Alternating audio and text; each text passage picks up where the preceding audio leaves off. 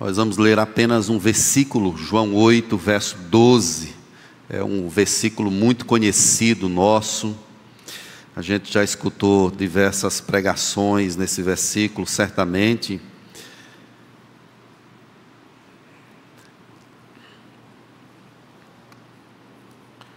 João 8, 12. Vamos ler toda a igreja.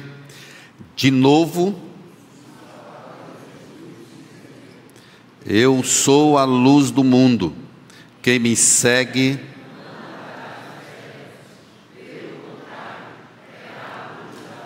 Vamos ler de novo o versículo. De novo lhes falava Jesus dizendo: Eu sou a luz do mundo. Quem me segue não andará nas trevas, pelo contrário, terá. Senhor Deus, lemos a tua palavra Precisamos agora da luz do teu espírito para entendê-la.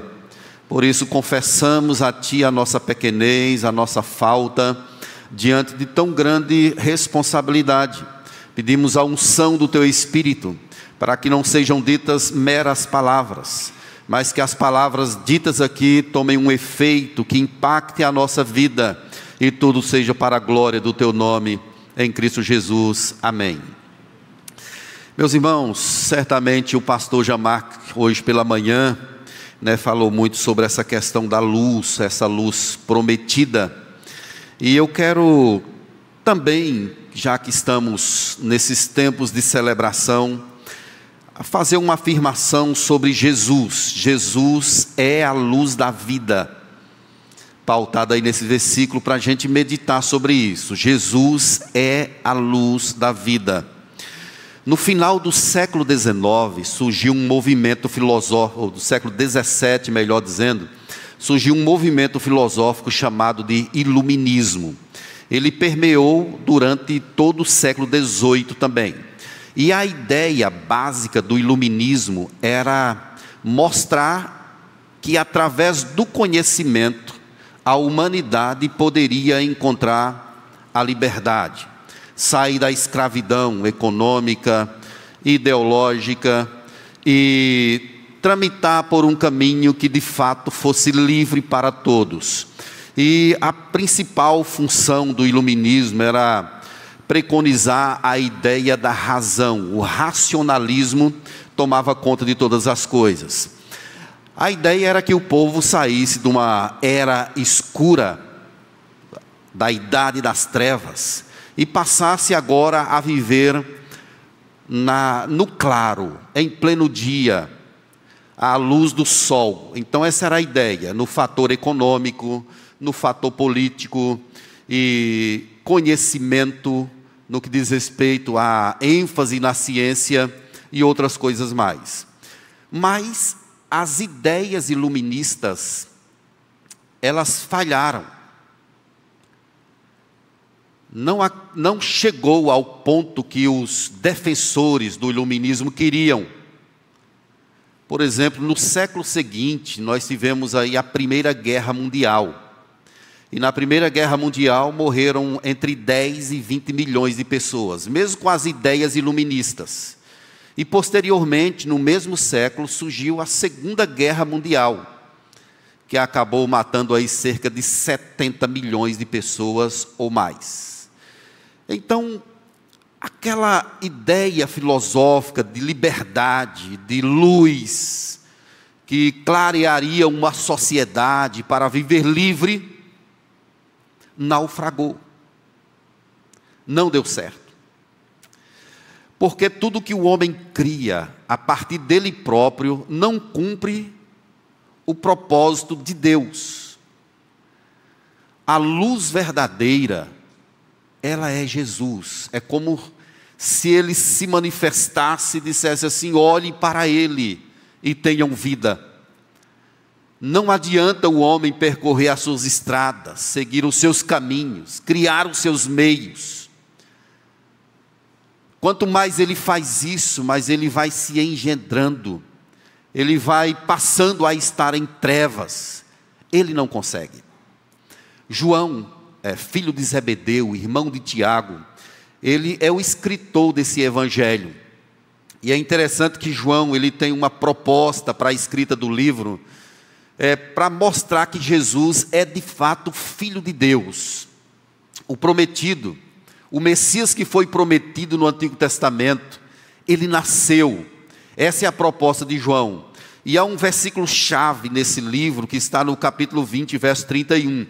João diz assim: Estas coisas foram registradas para que creiais que Jesus Cristo, o Filho de Deus, e para que crendo tenhais vida em seu nome, para que creiais que Jesus Cristo é o Filho de Deus, e crendo tenhais vida em seu nome. Essa é a proposta de João aqui. Então vejam que logo na abertura do versículo que a gente leu, 12, nós temos a expressão de novo. Essa expressão conecta um contexto que começa no capítulo 7. Isso quer dizer que Jesus já havia falado, ou se revelado, ou se identificado como sendo o Filho de Deus. De novo, marca esse momento em que Jesus diz assim: Eu sou o pão da vida, ou eu sou a água da vida. E agora Jesus está dizendo: Eu sou a luz do mundo. Então Jesus está repetindo palavras e frases para se identificar como sendo o Filho de Deus. O capítulo 7 mostra que está havendo uma festa chamada Festa dos Tabernáculos. Essa festa tinha duração de sete dias. Sete dias. O povo deixava as suas, deixava as suas casas e passavam a morar em tendas. Eles estavam rememorando a travessia dele no deserto, onde eles habitavam em tendas. E haviam duas questões que marcavam essa cerimônia, que era tirar água do poço Siloé, tiravam-se água. Nesse momento é que Jesus diz assim, capítulo 7, verso 37: Se alguém tem sede, venha a mim e beba. Essa água que eles tiravam simbolizava aquela água da rocha lá no deserto que saciava a sede do povo. Mas além disso, eles tinham quatro candelabros de ao menos 25 metros cada um, e eles ascendiam, e os terraços de Jerusalém ficavam todos iluminados, por conta da altura e dessas tochas incandescentes. Isso significava aquela coluna de fogo que acompanhava o povo lá no deserto. Então, esse é o contexto. É quando Jesus, eu sou a luz do mundo, ele está dizendo exatamente que ele é o cumprimento daquilo que aconteceu lá no Antigo Testamento. Aquela coluna de fogo era um tipo, um símbolo de uma luz maior que viria posteriormente, que era o próprio Senhor Jesus Cristo. Então João, ele utiliza essas figuras para mostrar que Jesus Cristo é o filho de Deus a travessia do deserto, uma coluna de, fo de, de fogo, e agora Jesus está dizendo que Ele é a luz do mundo. Mas, queridos, aqui nós temos uma mulher que é flagrada em adultério. adultério. Se a gente observar aí no capítulo 8, logo no verso 1, a gente vai perceber essa realidade. Uma mulher é flagrada em adultério. E algumas pessoas queriam apedrejá-la. E Jesus tem uma reação apenas de ficar observando e escrevendo ali ao chão, ou passando o dedo ali ao chão. E Jesus não é, discrimina aquela mulher. Jesus apenas pergunta assim: onde estão aquelas, onde estão aquelas pessoas que te acusavam? Eles não te condenam? E ela disse: não, eles foram embora. E Jesus disse assim: nem eu também, vais e não peques mais. O que Jesus está ilustrando aqui, queridos, é que Ele é essa luz que ilumina as trevas do coração. Logo na sequência desse ato maravilhoso com a mulher adúltera, ele diz: Eu sou a luz do mundo. É como se ele tivesse ilustrando com a sua vida, com a sua pregação, o que, que estava acontecendo na humanidade. Então, uma mulher que é adúltera, condenada pela lei dos homens, ela é acolhida por Jesus. Por quê? As trevas batem em retirada, são dissipadas pela presença da luz. Então é nesse sentido que ele diz: Eu sou a luz do mundo. Mas quais são as implicações dessa identificação de Jesus como sendo a luz do mundo? Vamos ver isso em duas realidades. Primeiramente, Jesus faz uma declaração de que ele é o salvador do mundo. Então dizer eu sou a luz do mundo é como se ele dissesse assim: eu sou o salvador do mundo. Desde Adão e Eva, com o advento do pecado, o mundo passou a estar em trevas, densas trevas. As trevas cobriram toda a humanidade. Tudo aquilo que foi criado por Deus foi tomado por esse ar das trevas. Mas a Bíblia, de muitas formas, orienta e mostra sobre a vinda de uma luz que dissiparia essas trevas. Lá em Gênesis, no capítulo 3, no verso 8, nós já percebemos que depois do pecado, pela viração do dia, isso é muito importante aqui nessa passagem, irmãos, porque acontece o pecado e na viração do dia, Deus vem para visitar aquele casal. No pacto estabelecido entre Deus e Abraão, que era um pacto representativo para toda a humanidade, descrito lá em Gênesis 15, 17, olha o que aconteceu: houve densas trevas, e eis um fogareiro fumegante, uma tocha de fogo que passou entre aqueles pedaços Deus está fazendo um pacto com o homem, um pacto que até Abraão está dormindo nessa hora, mas o pacto é para o bem do homem, é feito de Deus para Deus, o próprio Deus vai levar a efeito, e isso é feito com a manifestação da luz. O salmista no Salmo 27 declara: O Senhor é a minha luz Isaías 9, 2, como já foi lido de manhã aqui, o povo que estava em trevas viu grande luz. Profeta Malaquias, capítulo 4, verso 2, ele retrata o seguinte: Mas para vós outros que temei o seu nome, nascerá o sol da justiça, trazendo salvação em suas asas. É uma promessa, meus irmãos, de Deus que há no Antigo Testamento um mundo encharcado pelas trevas será visitado por uma luz que gerará vida no coração de pessoas mortas. Quando João, esse evangelista, ele retrata a respeito da luz no capítulo 1, verso 4, ele diz assim: a vida estava nele, e a vida era a luz dos homens. A luz resplandece nas trevas, e as trevas não prevaleceram contra ela.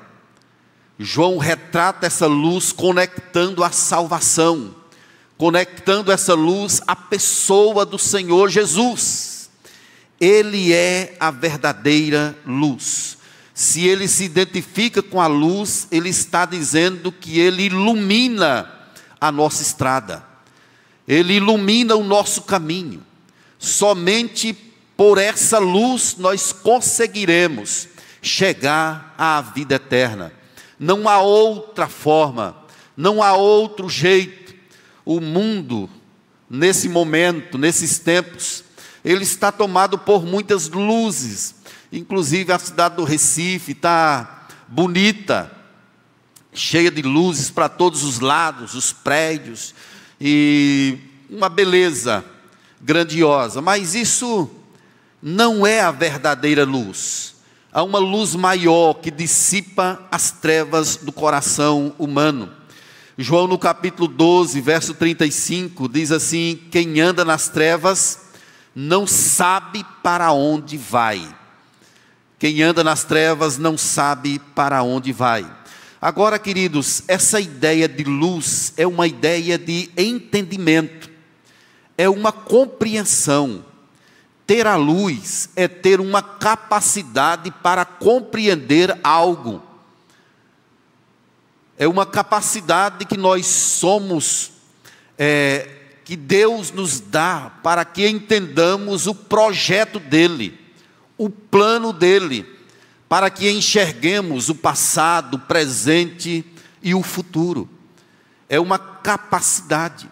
As pessoas olham para as luzes que existem por aí e elas são tomadas por uma espécie de engano, de euforia, de um comportamento sazonal, temporário. Mas quem recebe a luz de Jesus, recebe uma capacidade para perceber algo maravilhoso, para entender que Jesus é o caminho, a verdade e a vida. Que há uma salvação e que essa salvação está no nome do Senhor Jesus. Ele utiliza uma expressão aqui, ainda no verso 12, é a expressão chamada eu sou. Esse é o nome que Deus falou a Moisés, lá em Êxodo capítulo 3, na Sassa. E quando perguntarem quem me enviou, aí Deus diz assim: Eu sou, eu sou. Então Jesus está assumindo aqui, está declarando que Ele é o Deus encarnado que ele é o prometido do Antigo Testamento e que agora veio, nasceu, se encarnou. Queridos, isso é algo tão glorioso que perpassa a mente mais esclarecida. O Deus que criou os céus e a terra, tudo ele nasceu, se manifestou na história dos homens. Isso é algo que perpassa o nosso entendimento, e ele está declarando aqui aquele Deus que chamou Moisés lá na saça ardente, é esse mesmo.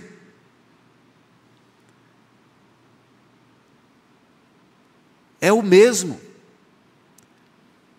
Ele nasceu por amor à humanidade, para experimentar a morte que era cabível a todos nós. E ele fez isso. No capítulo 6 aqui de João, ele já havia dito isso: disse, Eu sou o pão da vida. E agora ele está dizendo: Eu sou a luz do mundo. Ele é o Deus encarnado. O profeta Isaías, capítulo 60, verso 2, ele diz assim: As trevas cobrem a terra, e a escuridão os povos, mas sobre ti aparece resplandente o Senhor, e a sua glória se vê sobre ti. Então, queridos, essa luz veio ao mundo e ela trouxe vida ao nosso coração. Nós estávamos tomados pelas trevas espirituais, não conseguíamos entender, não conseguíamos ver, éramos alheios, vivíamos sem esperança. Mas quando essa luz chegou à nossa vida, fomos tomados pelo poder de Deus, e caminhamos agora na direção do Senhor. Isso quer dizer que nós não erraremos o caminho, nós não nos perderemos na estrada, não ficaremos sentados, parados, sem saber o que fazer, sem ter para onde ir, porque essa luz ela vai nos direcionando. Jesus está em nosso coração, isso quer dizer que não há mais trevas em nossa mente. Nós compreendemos, nós entendemos que Ele é o nosso Deus, que Ele é o prometido lá no Antigo Testamento, que nasceu na nossa história para nos resgatar para o louvor da Sua glória. Isso nos faz viver com esperança, nos faz celebrar a grandeza e a glória desse Deus maravilhoso. Isso é o Natal, irmãos, é a manifestação da verdadeira luz, é a manifestação da vida na pessoa do Senhor Jesus Cristo. E essa luz estava presente em muitos eventos que, envolveu, que envolveram o nascimento de Jesus. Ele é chamado de a brilhante estrela da manhã. Ele ilumina a nossa vida. Mas tem algo a mais aqui nesse texto, irmãos. Jesus se identifica como luz, ele está dizendo que há uma promessa de eterna esperança para aqueles que creem.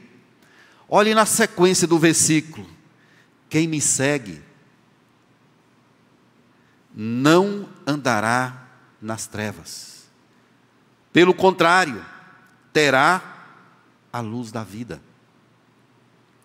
Ele é a luz e quem o segue não anda nas trevas. A ideia de seguir aqui é a ideia de entregar-se completamente. É a percepção do coração que alguém que contemplou, que foi iluminado, percebeu uma grande realidade e agora ele se entrega completamente. Um escritor chamado J.C. Riley, ele diz que seguir é um vocábulo que expressa a ideia de crer. Então nós vimos uma luz e nós cremos. Nós cremos que essa luz é a luz prometida no Antigo Testamento. Povo que estava em trevas viu grande luz ela se manifestou e nós a vimos e agora nós cremos. Essa ideia ela está relacionada àquilo que aconteceu no deserto. Nós conhecemos a história e sabemos que o povo de Deus vivia em acampamentos. Eles só se levantavam para continuar a marcha quando aquela luz também se levantava. Quando a luz guiava, o povo ia. A igreja está vivendo nesse tempo de deserto. Apocalipse 12 fala sobre isso. O grande dragão, ele persegue a mulher que é a igreja. E essa ela é arrebatada para o deserto. O deserto é exatamente esse interregno, esse tempo do primeiro aparecimento de Jesus até o final. O deserto são os nossos enfrentamentos aqui na terra, as nossas pelejas, as nossas lutas, as tentações do inimigo para tentar fazer-nos parar, descaminhar daquilo que Deus quer. Mas há uma luz forte que vai nos guiando, que se levanta e nos chama para marchar, e nós vamos seguindo, não erraremos o caminho para a glória e louvor dEle. William Barclay, ele escreve algo interessante sobre isso. Ele diz que essa palavra seguir aqui nessa passagem é, significam duas coisas. Primeiro, é um soldado que segue seu capitão, e segundo, um escravo que acompanha o seu senhor. Então, essa é a situação da igreja, segundo esse escritor: um soldado que bate continência, percebeu a luz e agora ele vai seguindo o capitão ou então um escravo que vai seguindo obedientemente o seu senhor. Nós somos, meus irmãos, biblicamente escravos de Cristo. Isso não é uma escravidão que nos machuca, que nos maltrata, mas é algo prazeroso em nosso coração, porque é decorrente daquilo que Ele fez por nós. É uma decorrência da graça dele que se manifestou à vida de cada um de nós. O salmista, no Salmo 36, verso 9, ele diz assim: Pois em ti está o um manancial de vida, na tua luz nós vemos a luz. Olhemos para Jesus, irmãos queridos. Mas João nos mostra algo terrível sobre a humanidade. João mostra um versículo que mexe com a estrutura de qualquer um. Capítulo 3, verso 19. O julgamento é este. Vamos ler juntos? O julgamento é este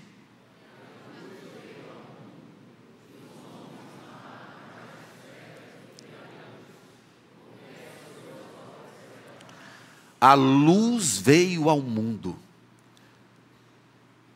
E curiosamente os homens amaram mais as trevas do que a luz. Porque as suas obras eram más.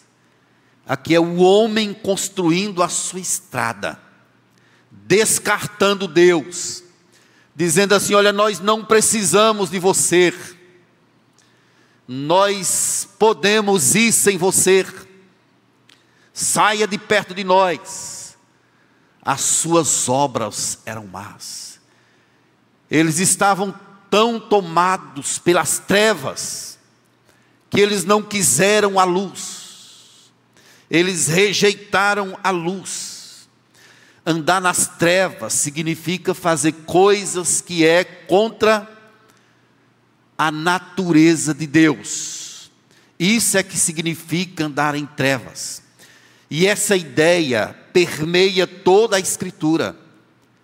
Tem um povo que está em trevas, densas trevas, mas existe um povo que está na luz.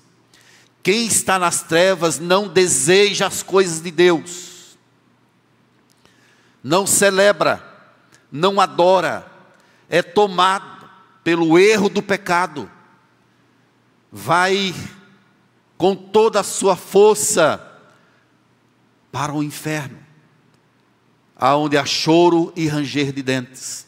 Somente com a manifestação da luz, pessoas são tiradas de lá.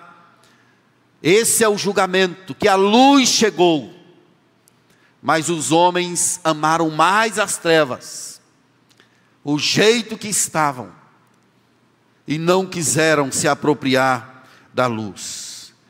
Jesus é a luz da vida, queridos. Ele é a luz da vida. Um comentarista chamado William Hendrickson, ele diz o seguinte a respeito disso: seguir a luz, ou seja, a Cristo, significa confiar nele e lhe obedecer. Significa crer nele e por gratidão guardar os seus mandamentos.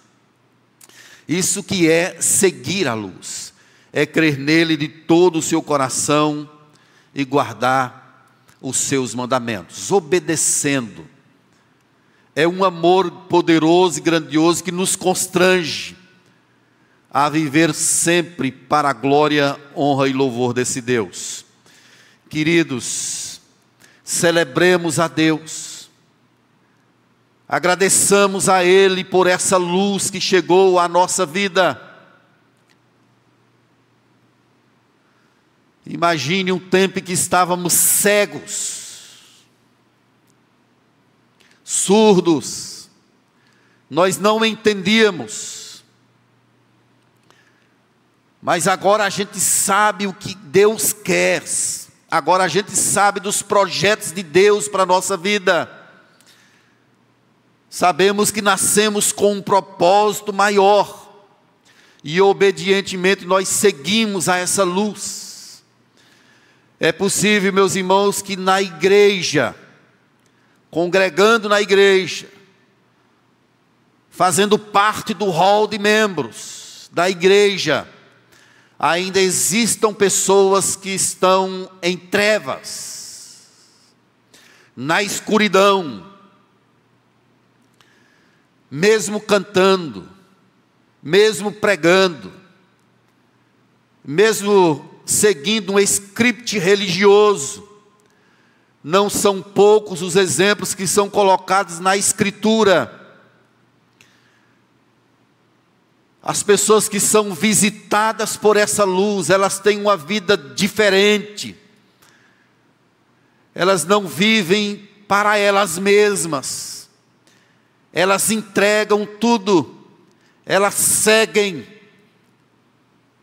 Elas obedecem aquilo que está na palavra do Senhor não é uma capacidade para seguir sozinho, mas quando nós somos visitados por essa luz, recebemos o poder do Espírito. É Ele quem vai abrindo os nossos olhos, apontando o caminho, nos levando a viver uma vida que glorifique e agrade ao Senhor. John MacArthur, ele escreve a respeito desse assunto e diz: para as trevas da falsidade, Ele é a luz da verdade. Para as trevas da ignorância, Ele é a luz da sabedoria. Para as trevas do pecado, Ele é a luz da santidade. Para as trevas do sofrimento, Ele é a luz da alegria. Para as trevas da morte, Ele é a luz da vida. Jesus visitou o nosso coração que estava tomado por trevas, ele resplandeceu em nós. E naquele momento, as trevas foram completamente dissipadas. Ele é o nosso guia, ele é a nossa vida. Ele vai trazendo luz aonde existem erros, enganos, ele vai nos apontando o caminho da verdade, tudo isso através do poder do Espírito Santo. Quem segue a Jesus já não anda mais em trevas, pelo contrário, tem a luz da vida. Você já tem essa luz, querido, amém? Essa luz está em nós, nós estamos seguindo o nosso Mestre, seguimos a Jesus e agora nós temos a luz da vida. Nós não estamos mais alheios à nossa própria sorte, já não somos mais como ovelhas que não têm pastor. Nós agora somos guiados por uma força maior que é o poder do Espírito Santo em nossa vida. Nós lemos na abertura desse texto, desse culto, uma passagem citada por Mateus.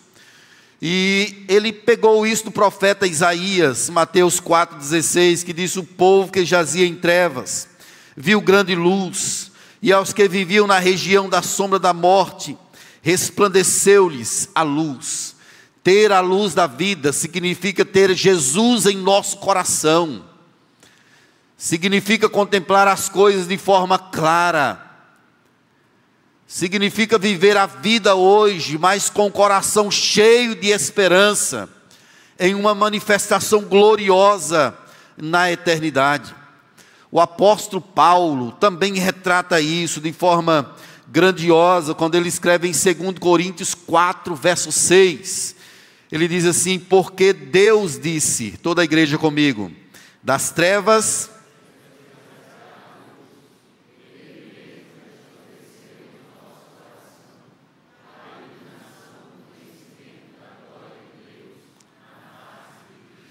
resplandeceu em nosso coração, acendeu o nosso coração.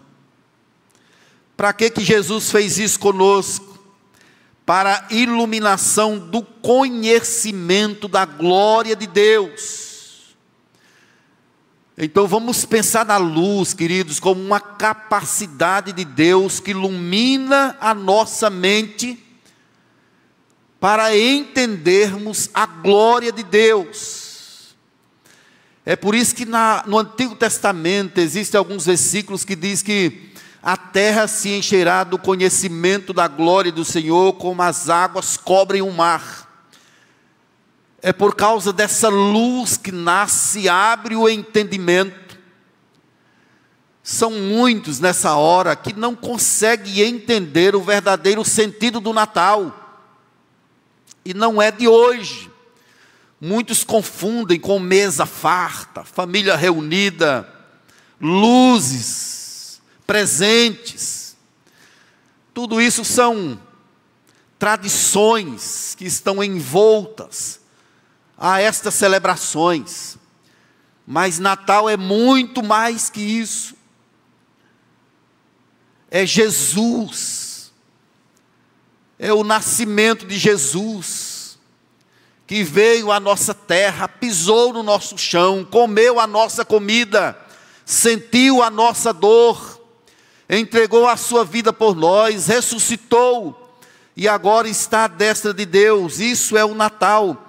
Jesus se manifestou em nosso coração para que nós conhecêssemos a glória de Deus, para que nós olhássemos para Cristo e víssemos nele essa resplandecência total do ser de Deus.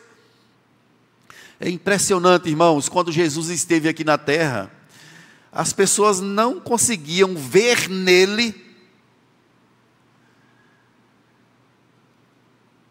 essa beleza toda, essa radiância da eternidade, porque ele era um homem comum, era uma pessoa comum, mas existiam pessoas que viam além daquela imagem humana que se apresentava. Pessoas que viam que ele de fato era o Deus eterno, o Senhor dos Senhores. E isso só acontece, queridos, quando essa luz brota, nasce no coração. Nós seguimos a Cristo porque vimos a luz. Nós cremos nele. Nós andamos nele vivemos agora para a glória dele. As ideias iluministas falharam. Nunca vivemos num mundo tão nunca se viveu num mundo tão pervertido como o nosso, irmãos. É como se o mundo estivesse em uma espécie de funil. Cada vez mais as coisas elas vão se apertando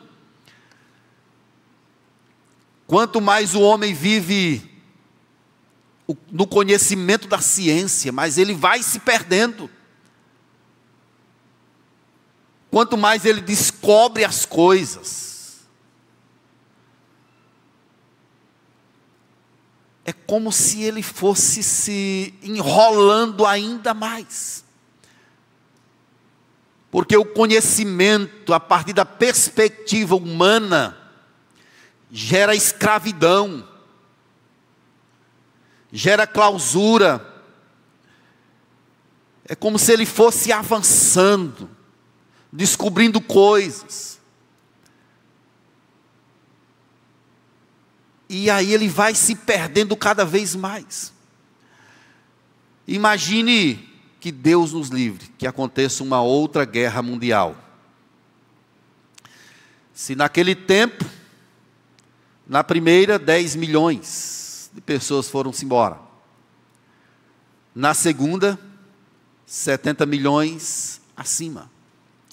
Imagine agora com todas as tecnologias, armas nucleares e tudo mais. Quanto mais o homem marcha na direção da luz dele, ele vai se perdendo, como os homens da época de Noé, como na Torre de Babel. Não tem jeito, irmãos, olhe para Cristo, continuemos olhando para Ele, Ele é a luz do mundo, Ele é a luz da vida, e quem o segue não anda em trevas. João capítulo 12, ainda aí verso 46, diz: Eu vim como luz para o mundo a fim de que todo aquele que crê em mim não permaneça nas trevas. Eu vim como luz para o mundo, quem crê em mim não vai permanecer nas trevas.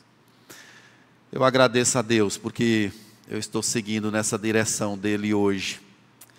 Essa luz nasceu em meu coração. E eu sei que nasceu no seu também. Eu quero concluir, queridos irmãos, fazendo algumas considerações. Primeiramente, dizendo que Jesus já nos libertou do império de trevas. Amém? Paulo fala isso em Colossenses. Ele nos resgatou do império das trevas. Louvado seja o nome dele. Engrandecido seja Jesus. Estávamos lá, no império, numa prisão. E de repente ele nos puxou de lá. Ele já nos resgatou e por isso devemos agradecer. Uma segunda questão que observamos aqui, irmãos, para o nosso entendimento, é que a luz, ela não brotou do mundo. Ela não brotou do mundo. Ela raiou sobre o mundo. Ela não veio da terra. Não veio da terra, ela veio de fora para a terra. E isso é muito importante dentro da compreensão da teologia. Porque o que brota da terra certamente é humano. Mas a luz veio de fora. O socorro veio de fora. Eleva os olhos para os montes, de onde me virá o socorro? O meu socorro vem do Senhor que fez os céus e a terra o anjo vem e anuncia o nascimento de Jesus. O Espírito Santo engravida Maria. Mateus diz que Maria achou-se grávida pelo Espírito Santo. E há uma proteção de Deus ali o tempo todo. É uma luz que vem de fora para resgatar o povo que foi visto e amado por Ele antes de todas as coisas. Por último, meus irmãos, construir a nossa própria trajetória é cair na destruição. Ao contrário, devemos nos entregar a Ele a cada dia, devemos segui-lo, devemos observar a luz e, pelo poder do Espírito Santo, seguir sempre na direção dela certamente ela nos levará a uma vida abundante, eterna, em um local onde os nossos olhos serão enxutos, onde não haverá mais dor, não haverá mais pranto, não haverá mais angústia. A luz que é Jesus está nos conduzindo para esse tempo de gozo, de alegria, de celebração. Então, queridos, o meu chamado para a igreja é para que celebremos o Natal celebremos a luz, glorifiquemos a Deus pela manifestação dela. A terra estava tomada pelas trevas, mas a luz brilhou, a luz raiou. A luz é o Senhor Jesus Cristo que nos guia a toda a verdade. Que Deus nos abençoe e que possamos de todo o nosso coração celebrar a luz da vida. Vamos ficar de pé, queridos, para a gente orar ao nosso Deus e na sequência a gente vai cantar mais um louvor. Senhor Deus, obrigado, Deus, por essa manhã tão esplendorosa.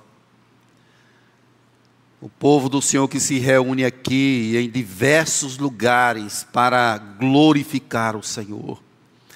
Certamente, ó Deus, que isso é resultante da tua obra maravilhosa, dita no Antigo Testamento e manifestada na pessoa do Senhor Jesus Cristo. Nós, Deus, queremos agradecer o Senhor de todo o nosso coração pelo nosso Salvador. Nós não merecíamos, ó Deus, nós pecamos, nós matamos o teu filho, e mesmo assim o Senhor não nos deixou alheios à nossa própria sorte enviou essa luz maravilhosa de Jesus Cristo para nos apontar o caminho da eternidade. Nós estávamos em trevas, mas contemplamos essa glória maior, a resplandecência da tua presença, o esplendor do teu ser na pessoa de Jesus Cristo. o Messias enviado. Eu quero louvar o teu nome, ó Deus, pela vida de cada pessoa aqui presente. Peço graça, peço ao Senhor que visita o nosso coração e desperta-nos para a gratidão, para percebermos o quanto somos privilegiados, ó Deus, em ter o Senhor como nosso Salvador. Nós te louvamos, te adoramos, declaramos as tuas maravilhas. Jesus é a luz da nossa vida. Por isso, Deus, nós queremos é glorificar o teu nome sempre, todos os dias, agora e por toda a eternidade. Em nome de Jesus. Amém e amém. E agora, querida igreja, que a paz de Jesus Cristo, o amor de Deus, o nosso Pai amado, que o poder do Espírito Santo, a sua unção, a sua glória, continue resplandecendo em nosso coração, no coração do teu povo espalhado por toda a terra, agora e para todo sempre. Amém e amém.